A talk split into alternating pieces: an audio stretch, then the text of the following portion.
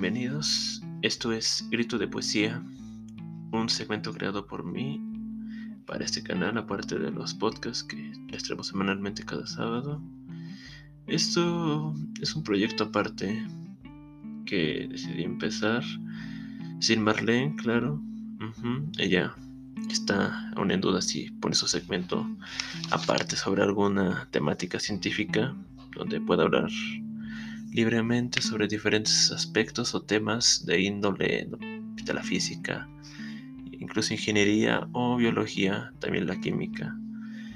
Pero sí, y para esto no hay mejor comienzo que traerles un tema tan chingón como son los cantos sobre la muerte, referidos a la cultura náhuatl, que es un tema muy amplio tocarlo bajo esta simple noción que les traigo es más que nada un intento por mostrarles la poética náhuatl con un tema relevante, bueno, que era un gran tema relevante para aquella cultura, como es la muerte. Para la gran variedad de poetas reconocidos para dicho periodo de un legado cultural, logra premiar como lectores o escuchas de estos versos. Su estética es claramente un misterio para recién acercado a estos textos. Y lo es, pero es de hecho una forma de generar empatía para la... Bueno, es como una forma más de generarse empatía a través de la, de la narrativa poética. Tiene un buen gancho, la verdad muy bueno, que nos acerca al rubro de una concepción metafísica dada en diferentes aspectos o mundos de donde las almas residen después de la muerte. Eh, pero esto es propio de algún pueblo que de algún modo se atenía sus creencias muy, bueno, digamos muy cabronamente. Más bien con gran firmeza. Así puede decirse que su percepción en distintos ámbitos carnales son vitales para para ver un conjunto de individuos preocupados por cuestiones que aún permean las dudas, que en el terreno de la filosofía transmutan a la recompilación de ideologías. Se forma un panorama que es subjetivo para diferente, bueno, para cada uno, depende de tu perspectiva. Esto puede darte sentido a tu realidad, pero haciendo principal hincapié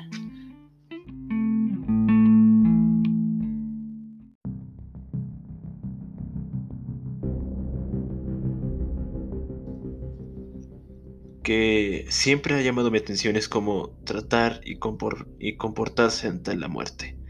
Una idea que sin prejuicios y concepciones cristianas no tiene la apertura vital hacia una romantización del deceso natural al que estamos sujetos, por decreto, digamos, lo necesario o vital de la condición humana.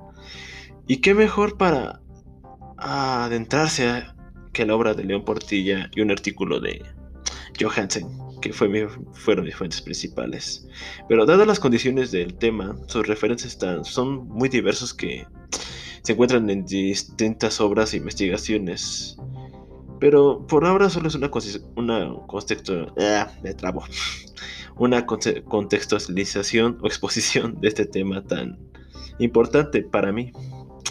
Es la comprensión o adecuación de una noción ideológica antigua propia de nuestra cultura que alaba a la propia muerte sobre la vida. Mm, pero como no se sabe o si no sabían, los sacrificios representaban para los mexicas un modo de estar en contacto y adorar todo lo que Tipac, la tierra, nos ofrecía o nos sigue ofreciendo. Pero el principal matiz está en su mitología sobre la vida del quinto sol, que les impera, bueno, que les, bajo sus leyendas, les requería, requerían darle sangre, la sangre de los sacrificios como principal regalo a Huitzilopochtli, con el fin de perseverar el dicho sol y la vida sobre la tierra, ya que al final de este todo sería al caño. Aunque mm, eso es tema para otra ocasión, sí, ¿por qué no? Por ahora solo importa la concepción de una vida ultraterrena en esta cultura en, el inframundo llamado Mictlán, pero no solamente esos, ahorita los tarsocarpos, pero es el lugar donde un alma cotidiana se encuentra o llega para vivir siete años más en la muerte. porque tiene que pasar nueve mundos diferentes o nueve dimensiones para así encontrar el descanso eterno. Pero cabe aclarar cuál es el proceso de que el alma recorre en esta realidad para entrar de ello en los poemas. Eh, como una demostración de su mitología igualmente.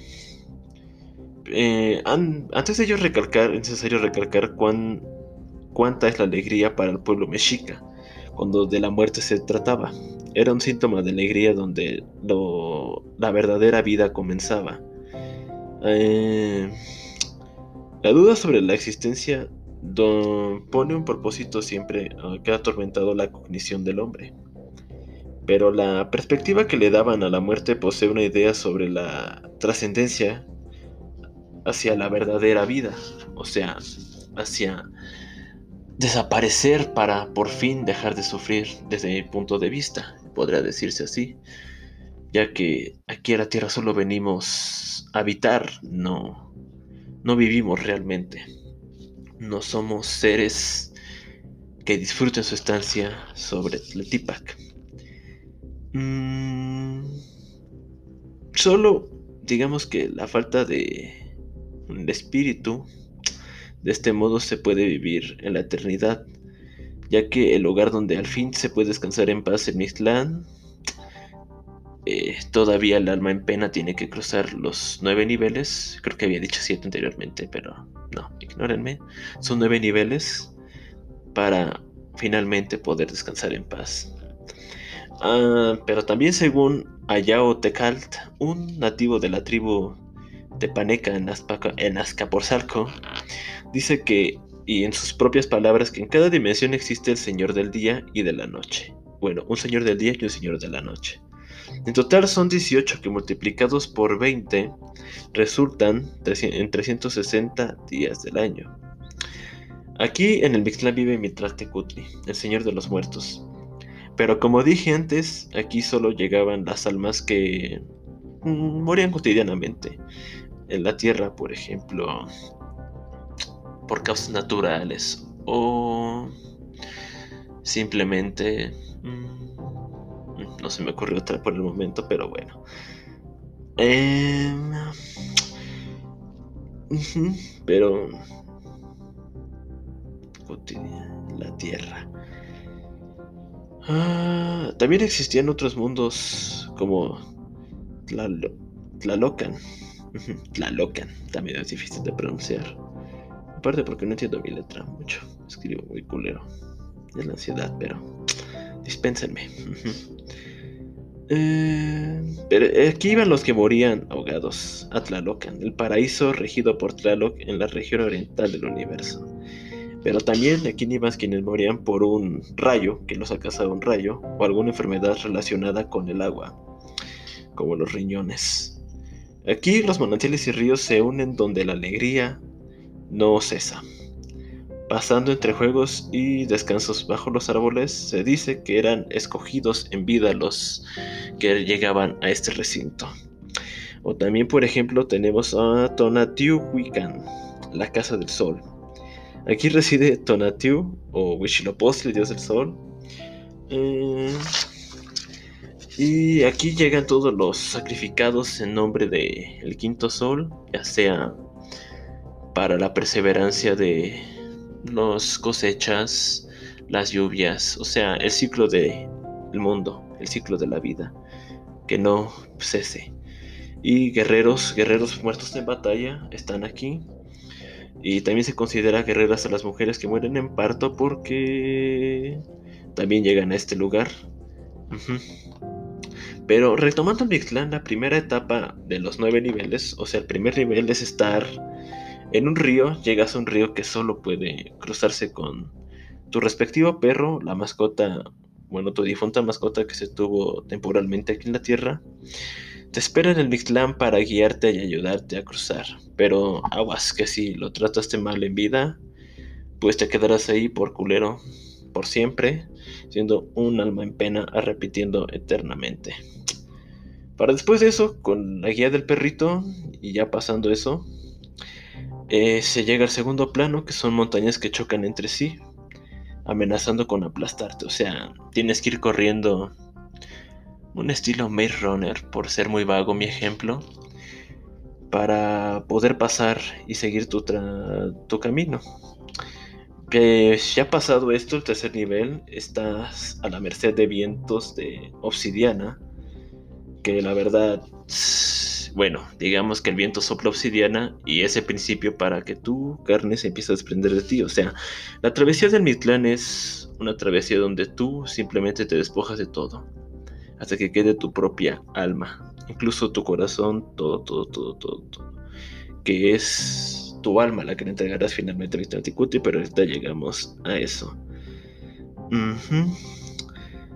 Eh, bueno, los vientos de obsidiana. Aquí reside Islaco Liwaki.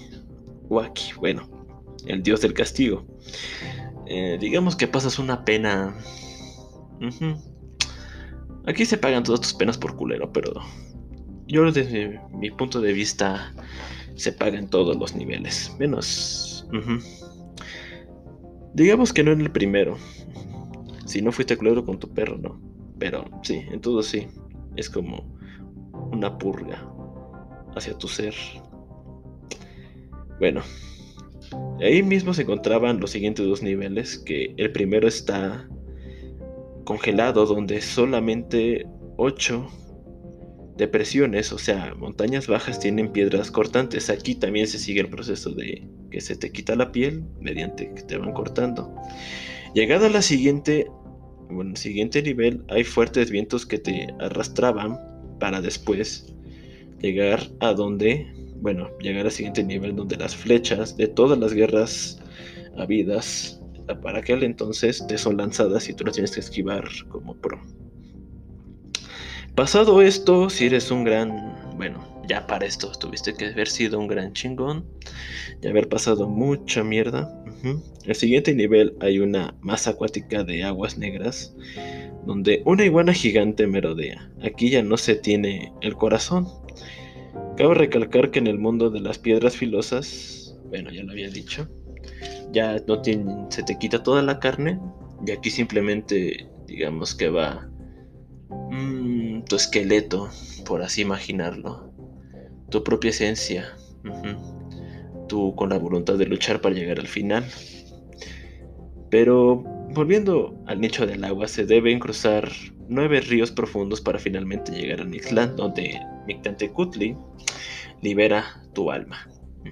Y ese es el bello proceso que el alma para los mexicas debía de recorrer bajo mm, su concepción mitológica, que realmente mm, suena mucho mejor que un cielo cristiano o un infierno cristiano. Mm, inclusive sobre aquel purgatorio que en la obra de Dante se se, bueno, se vio por primera vez y se implementó hacia la concepción cristiana, digamos que aquí solamente se olvida la materialidad de un individuo dado dado hacia la plenitud después de la muerte, no en vida, como se busca en gran parte en el cristianismo, la tradición cristiana. Mm, pero ahora sí, entrando de lleno en los poemas. pero antes de eso, cabe recalcar primeramente que este tema y su estudio es muy amplio, como ya lo había dicho.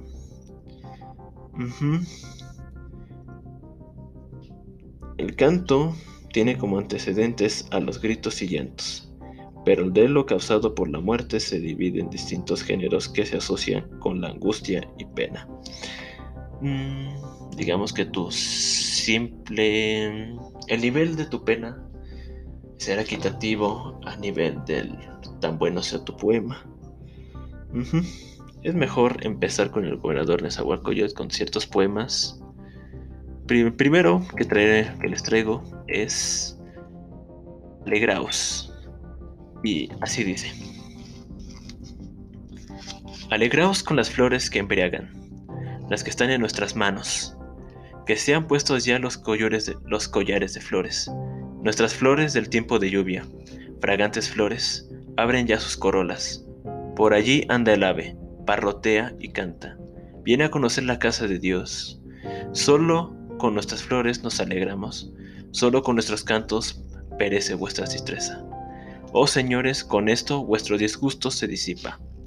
Las inventa el dador de vida, las ha hecho descender el inventor de sí mismo, flores placenteras, con ellas vuestro disgusto se disipa. Bueno, primero que nada, es, hago referencia a un poema escrito en castellano, así que dispénseme de nuevo. Pero ahí está, ese programa del gobernante poeta Nezahualcóyotl que se llama Alegraos. Hace una alusión interesante hacia las flores y los cantos, que era realmente lo que desde una perspectiva, bueno, la perspectiva mexica, era lo que realmente valía para cuando venimos a este mundo. Nada valía más que dejar nuestra mm, nuestro pensamiento, nuestra palabra plasmada en la hoja, en la tinta. Y la alusión también de que nuestras flores del tiempo de lluvia, fragantes flores, abren ya sus corolas, es para mí una vía de ver que al momento de morir, al momento del deceso, simplemente la vida continúa, el ciclo continúa. No importa si tú mueres, el ciclo de la vida continúa, la naturaleza debe, con tus restos, crea nueva vida. Por ahí anda el ave, parlotea y canta. Viene a conocer la casa del Dios. Esto, según lo que he aprendido, en, bueno, lo que llegué a aprender en clase, es que el ave puede ser un colibrí o cualquier otra, es como un mensajero de los dioses. Ve que dice, viene a conocer la casa del Dios. Mm, es como... Mm, digámoslo en pocas palabras, una alusión al espíritu, bueno, a los espíritus que simplemente rodean el cielo el mundo de Tonatiuh para así mm, darnos una ilusión de que no todo está perdido, hay vida después de la muerte. Solo con nuestras flores nos alegramos.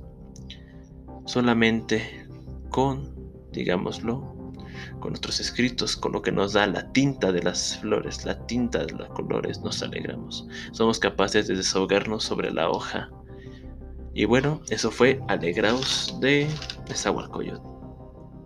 Aquí hay otro poema que les traigo que se llama Con flores escribes, está dado igual en castellano, pero es un poco más corto y así va. Con flores escribes, dador de la vida, con cantos das color, con cantos sombreas a los que han de vivir en la tierra. Después destruirás águilas y tigres. Solo en tu libro de pintura vivimos. Aquí sobre la tierra con tinta negra borrarás lo que fue la hermandad, la comunidad, la nobleza. Tú sombreas los que dehan de vivir en la tierra. Mm, la verdad, muy bello. Es, digamos que un principio de un ente metafísico dando la vida, pero es un principio también a todo pensamiento, palabra. Es la alusión a un Dios, es primeramente la plasmación o el impulso a querer plasmar la realidad. Así, mediante poesía o cualquier otro escrito, ya sea narrativa, filosofía, mm, tener o querer conocer una concepción a alguien, un ente superior que nos rija, que nos, este, que el cual estemos sujetos, de cual su gloria sea muy inmanente, muy grande, nos haga perecer a su voluntad. Por lo tanto, simplemente somos simples marionetas a su poder y gloria. Aquí hay que dar alusión más que nada. Con flores escribes dador de la vida. Con la misma vida tú escribes, con cantos das color, con cantos das color, o sea, mediante la expresión de la palabra, con los poemas, mediante una narrativa poética, se tiene una, un sentido de vida, un desahogo de la penumbra, de las penas, con cantos sombreas en los que ha de vivir en la tierra. Mm, sí, es un refugio más que nada. Y sí, deberían, ya se debe de saber de que la escritura es un gran... Más allá de un refugio, es un medio para el desahogo del ser, de nuestra penumbra, de nuestras penas. Incluso, no importa si no, no se tiene una buena narrativa, no se escribe en una prosa continua y rítmica, se con solamente plasmar un problema, una visión, una idea o una, una conjunción de palabras que para nosotros sean importantes, nos atormenten o tengan que expresarse con urgencia en el plano de la realidad, es simplemente el único y gran regalo que este Dios nos puede dar, este ente metafísico. Después nos dice que después destruirás águilas y tigres, solo en tu libro de pinturas vivimos, aquí sobre la tierra. Con tinta negra borrarás lo que fue la hermandad, la comunidad, la nobleza. Tú sombreas a los que han de vivir en la tierra. Como ya lo había dicho, somos títeres de este Dios, o sea, estamos sujetos a su voluntad. Cualquier momento a su voluntad y deseo puede terminar todo lo que conocemos y lo que nos rodea. Desde animales, todo, inclusive, todo habrá sido un solo recuerdo para este Dios o algo. Mm, o algo inclusive no tan importante que fue un ensayo o prueba para dar paso a una nueva especie que no cometa los mismos errores que nosotros como especie hemos cometido. Es más o menos esa la idea. Espero que a su criterio y juicio vaya por ahí. Si no, háganmelo saber escribiendo en los comentarios.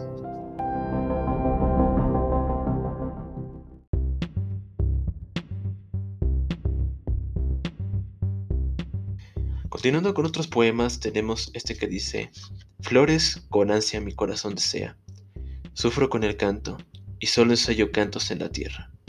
Yo, Coco Watson, quiero flores que duren en mis manos. Yo, ¿Dónde tomaré hermosas flores, hermosos cantos? Jamás los produce aquí la primavera. Yo solo me atormento, yo, Watson. ¿Podréis gozar acaso? ¿Podrán tener placer nuestros amigos? Yo, ¿dónde tomaré hermosas flores? Hermosos cantos. Bueno, analizándolo, bueno, rápidamente. El primer párrafo que dice Flores con ansia mi corazón desea es una manifestación poderosa hacia el bueno, hacia la vitalidad de la vida terrenal, más y también es como es una alusión a buscar las palabras, los poemas, las respuestas necesarias para el suflujo o el estruendo del corazón. Después dice, sufro con el canto y solo ensayo cantos en la tierra. Mm, también las palabras y ideas pueden generar crisis. Solo ah, se, acuño, se pueden acuñar estas palabras ideas referentes a nuestras propias ideas, voluntad y subjetivamente. Mm, más y por otra parte es con las mismas poemas, los mismos versos, las mismas revelaciones, eh, bueno, la, el sufrimiento no para, simplemente se agrava. Es, es un sentimiento de empatía muy grande que aumenta mediante nos sentimos identificados con las palabras y así solamente se puede justificar que la miseria es una alternativa de la que no podemos escapar. Posteriormente, quiero flores que duren en mis manos. Un ruego por la belleza del mundo, porque solamente su admiración el valor terrenal mm, no puede recordar una penumbra mortal. Es un placebo más que nada. Quiero flores que duren en mis manos. Quiero cantos, quiero palabras. Quiero algo que me sea verdaderamente, que verdaderamente perdure como una idea una simple frase que me haga seguir motivado, que me haga vivir, que me haga continuar sobre todo el sufragio y decadencia. Yo, ¿dónde tomar hermosas flores, hermosos cantos? Es un sentimiento de vacío claramente, estar perdido. ¿Dónde encontraré aquellas palabras que a mi juicio me den esa vitalidad, eso que yo estoy buscando? Un refugio, un, digámoslo por así, que dé un apapacho a mi alma, que nos dé simplemente un motivo para encontrarle el sentido a la existencia. Jamás los produce aquí la primavera. Mm. Simplemente no hay nada exacto aquí en lo terreno. Lo terrenal es frívolo. Como lo he dicho, subjetivo.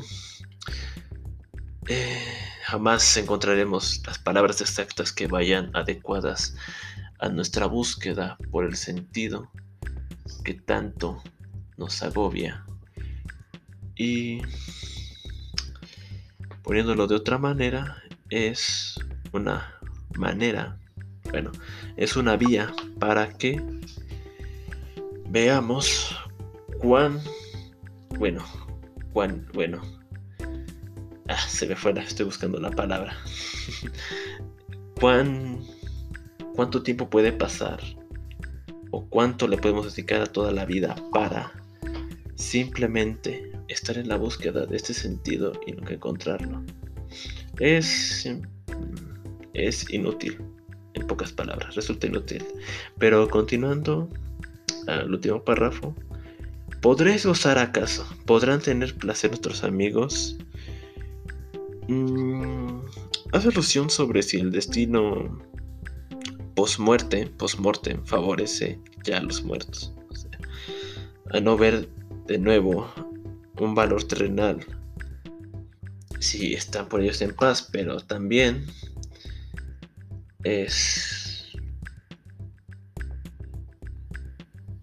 mm, más allá del, del terreno post-mortem es cómo lo ve la percepción del otro. ¿Acaso la visión del otro, como veo, cómo actúa, cómo se expresa. Mm, inclusive yo, bajo mi propio juicio, estas palabras me pueden llenar. Podrán tener placer nuestros amigos. Es relativo, o sea, vemos lo que queremos ver. La idea simplemente es si yo sufro, porque veo los demás, por un ejemplo, vitales, siendo tan vitales, tan felices, pero en el fondo Simplemente es un engaño de la percepción. ¿Cuán... ¿Cuán... poniéndolo así, cuán... ¿Cuánto nos podemos llegar a engañar solamente por dar esa impresión? Y ese fue un poema. Aquí tengo otros. El segundo dice así. Se irá tan solo mi corazón como las flores que fueron pereciendo. ¿Cómo lo, ¿Cómo lo hará mi corazón? Al menos flores al menos cantos. Mm, dice, se irá tan solo mi corazón. Solamente se libera nuestro espíritu de este mundo carnal, como las flores que fueron pereciendo. Es un ciclo inevitable. Eh, las palabras en los poemas se van fugazmente. El sentido se pierde, se llega a perder. O sea, nunca va, nunca va a ser suficiente, nunca es suficiente adecuarse o adaptarse a la ideología, a las propias palabras, porque simplemente la evolución, el cambio están presentes. ¿Cómo lo hará mi corazón? ¿Cómo puede trascender si nos vamos? Mm, aquí el punto es que cómo el corazón puede tener cierta vitalidad, cierto sentido después de la muerte. Por así decirlo muy frívolamente. Al menos flores, al menos cantos. Solo las palabras perduran. Eso es un auxilio para la sola idea de estar y luego no estar. En pocas palabras. El siguiente poema dice así. No acabarán mis flores, no cesarán mis cantos. Yo cantor los clevo, se reparten, se esparcen. Como una conclusión única se puede tratar este poema como que incluso en la muerte mis palabras pueden perdurar si llegan a las manos correctas. Mi pensamiento y percepción de la realidad tiene un impacto, más allá de ser íntimamente mío, puede generar un impacto en el otro, en el legado que se deja. Porque tiene como fundamento mi narrativa, mi expresión, que le es subjetivo a quien lo encuentre, rechazándolo o no. Así se puede seguir aliviando y mantener la importancia de transmitirse los cantos. Pero bueno, pasando a otro poema, este va relacionado con la muerte y dice así, solo venimos a soñar, solo venimos a dormir. No es verdad, no es verdad que venimos a vivir en la tierra. Resulta efímero que en un abrir y cerrar de ojos se va todo. La imaginación opaca las acciones. Somos esclavos de lo impersonal. Somos esclavos de lo que no es, nuestro, de lo que le hace el otro. Pasamos más por nuestras penas que por realmente vivir. No le damos la importancia necesaria al goce que hace tanta alusión estos versos. Solo venimos a soñar, solo venimos a dormir. En cuanto mmm, estar por así decirlo, nos carcome la vida. Por eso dice, no es verdad, no es verdad que venimos a vivir en la tierra. Pasamos la mayor parte planeando, pensando qué hacer, pero simplemente qué es lo que ponemos en marcha de todo ello. Esa es la verdadera acción de vivir, lo que podría decirse que realmente estamos teniendo una justificación para que esta vida no haya sido en vano, no hayamos venido en vano, solamente haber venido. Inclusive es un sentido, como se viene comentando, relativo a cada uno. Vivir puede tener diferentes facetas, venir a vivir, porque en la ensoñación siempre vamos a estar, pero vivir, realmente hacer lo que nos proponemos, lo que pensamos, es la parte culera, cabrona. El bueno, puede ser acuñado, por ejemplo, al trabajo, al estudio, a ciertas actividades que se realicen, ser padre, tener una familia, una empresa. Es simplemente el grado que tú le des.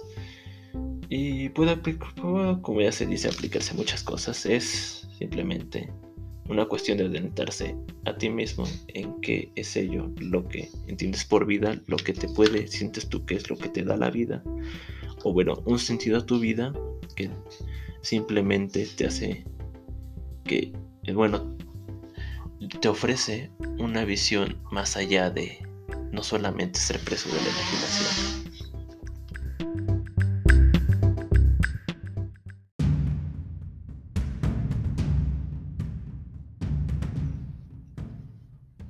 El siguiente poema dice así, ¿acaso por segunda vez hemos de vivir?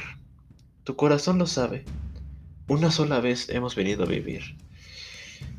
A partir de lo que dice, no hay una inmortalidad o segunda oportunidad en esta vida para el hombre. Su condición es finita, mm, acepta el destino de la muerte. Bueno, en parte se acepta el destino de la muerte. Hay algunos que lo hacen, otros que no. Pero como una única oportunidad vive, o eso intenta, intenta vivir. Mm, la mente opaca la condición de su espíritu. Es como lo que se comentaba en el otro poema. Eh, pensar mucho las cosas nos lleva a no actuar la mayoría de las veces. Y no hay una forma de regresión que todo lo enmiende. Simplemente estamos sujetos a una única vida. No podemos volver a tener otra. Es por ello que la enseñanza de más vale venir y gozar eh, obtiene una mayor relevancia que simplemente de seguir con rutinas mm, un poco, ¿cómo se les podría llamar? Quisquillosas, culeras que nos chupan el alma. Y...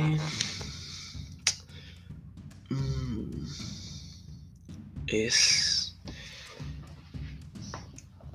Mm, es no mostrarse como una filosofía de vida, sino como una propia realización de la conciencia de qué estamos haciendo, hacia dónde vamos y qué estamos haciendo para lograrlo, ya que más vale actuar que solamente ser un espectador. En muchos de los casos, en mayoría de, bueno, mayoría de los casos, así se tiene, bueno, puede ser aplicado como una acción fugaz que nos permita sentirnos vivos. El siguiente poema dice así. ¿A dónde vamos? Ay, ¿a dónde vamos? ¿Estamos allá muertos o vivimos aún? Otra vez viene allí el existir. Otra vez el gozar del dador de la vida. Mm, el primer párrafo que dice, ¿a dónde vamos? Ay, ¿a dónde vamos? Es, tener la incertidumbre por la existencia después de la vida en el plan dada por saber si realmente hay un paradero exacto que nos resguarde, que nos resguarde espiritualmente. Y bueno, pensar mucho en ello, hacerlo como parte de nuestra cognición eh, la neta es que sí, joder, realmente nuestra concepción, nuestro pasar por aquí, nos distrae simplemente de lo que es el ahora, el momento, para simplemente preocuparnos por lo que viene después de que nos petatiemos, de que estiremos la pata. Y después dice, ¿estamos allá muertos o vivos aún? Hay una dualidad en este aspecto sobre si el alma puede perseverar su condición. O sea, ¿qué, ¿qué, es lo que nos dice si realmente al morir morimos y pasamos y podemos seguir vivos en otro plano? o simplemente como, nuestra condición finita, morimos y no hay nada después de ello. Es recíproco a la ideología que se quiera aceptar para cada uno. Cualquiera puede defender un punto o, lo, o el otro de los que acabo de mencionar, pero al final no se sabe, no es una respuesta exacta. Simplemente más allá de que se, hayan, eh, se tengan hasta la fecha pruebas bueno, experimentos, pruebas científicas de que después de la nada, bueno, después de la muerte, ay, no hay nada. Mm, puede ser para mí una verdad absoluta, pero para cierto grupo de personas, un gran número de personas, no lo es. Entonces, ver si allá tenemos vida o si estamos muertos realmente es una es una duda, una pregunta que jamás, que jamás podrá llegar a una respuesta exacta. Es frívola. Pero continuando dice, otra vez viene allí el existir. Mm, es lo mismo, o sea, ¿acaso morimos para nacer nuevamente? ¿O simplemente se puede esperar algo bueno en ese plano? No lo sé, la verdad. No sé si ustedes lo sepan exactamente, pero mm, es inexacto. Es somos incapaces de responder algo eso. Solamente podemos indagar, hacernos preguntas, pero no dar una respuesta exacta. Mm, y más allá, lo vengo pensando de aquellos testimonios de ultratumba, de la gente que muere y regresa. Algunos dicen que pueden ver algo, que hay algo más allá, que no hay nada, pero la verdad es que nuevamente es subjetiva, son subjetivas sus palabras, le caben a quien le queden, quien lo quiera creer. Y el último, pero, pero bueno, regresando al poema, el último párrafo dice, otra vez el gozar del dador de la vida. Es sobre sí de las condiciones de nuestra vida. Pudiese ser muy buenas, como las terrenales, en la muerte, pero más allá de eso es una duda para seguir sujeto a una entidad metafísica, a un Dios. Así su gloria, así su figura aún es dadivosa con nosotros, nos puede perdonar. Ajá, este dador de vida, algo por lo cual conformarse con la idea de abstenerse a su creencia. Así, este ser puede ser un salvador, un una figura a la cual sujetarse para que la misma muerte parezca, bueno, obtenga su toque estético. O sea, el pensamiento mexica no, no podemos decir que no tuvieran, que no fueran, no temerosos ante la muerte, su idea sino simplemente la misma religión, su misma concepción, es, fue un placebo o un motivo para que ellos mismos disfrazaran su idea y así tener como referente que en la muerte se encuentra la vida. O sea, que no se muere realmente, sino que hay algo más. Es, pasa lo mismo con diferentes religiones, pero eso es para otro tema, otra ocasión. Y el último poema que les traigo dice así, ¿acaso allá somos verdaderos? ¿Vivimos donde solo hay tristeza? ¿Acaso es verdad? ¿Acaso no es verdad como dicen? No se aflijan nuestros corazones. ¿Cuánto de cierto dicen que es verdad o que no es verdad ahí? Tú solo te muestras inexorable, dador de la vida. No te aflijan nuestros corazones. Digo, perdón, no se aflijan nuestros corazones en el otro párrafo.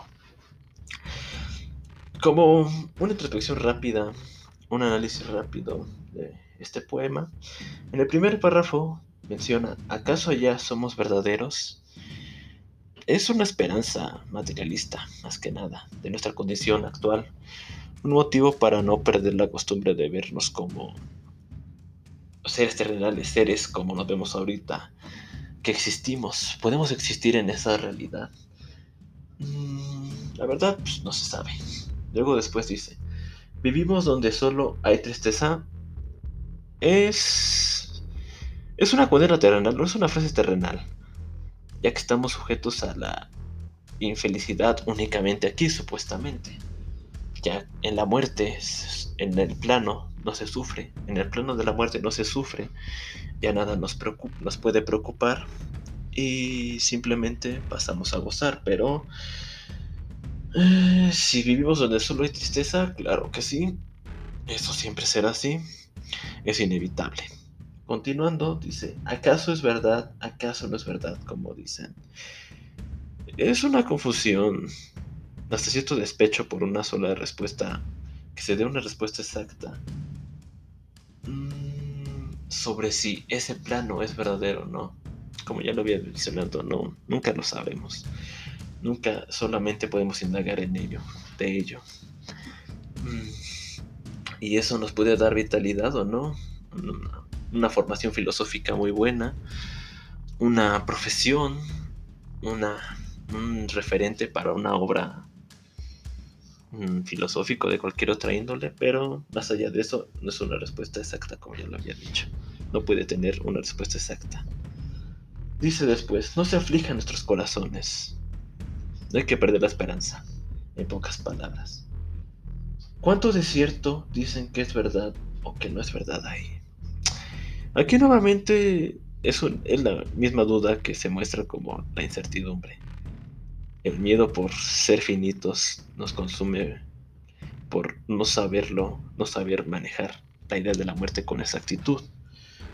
Mm.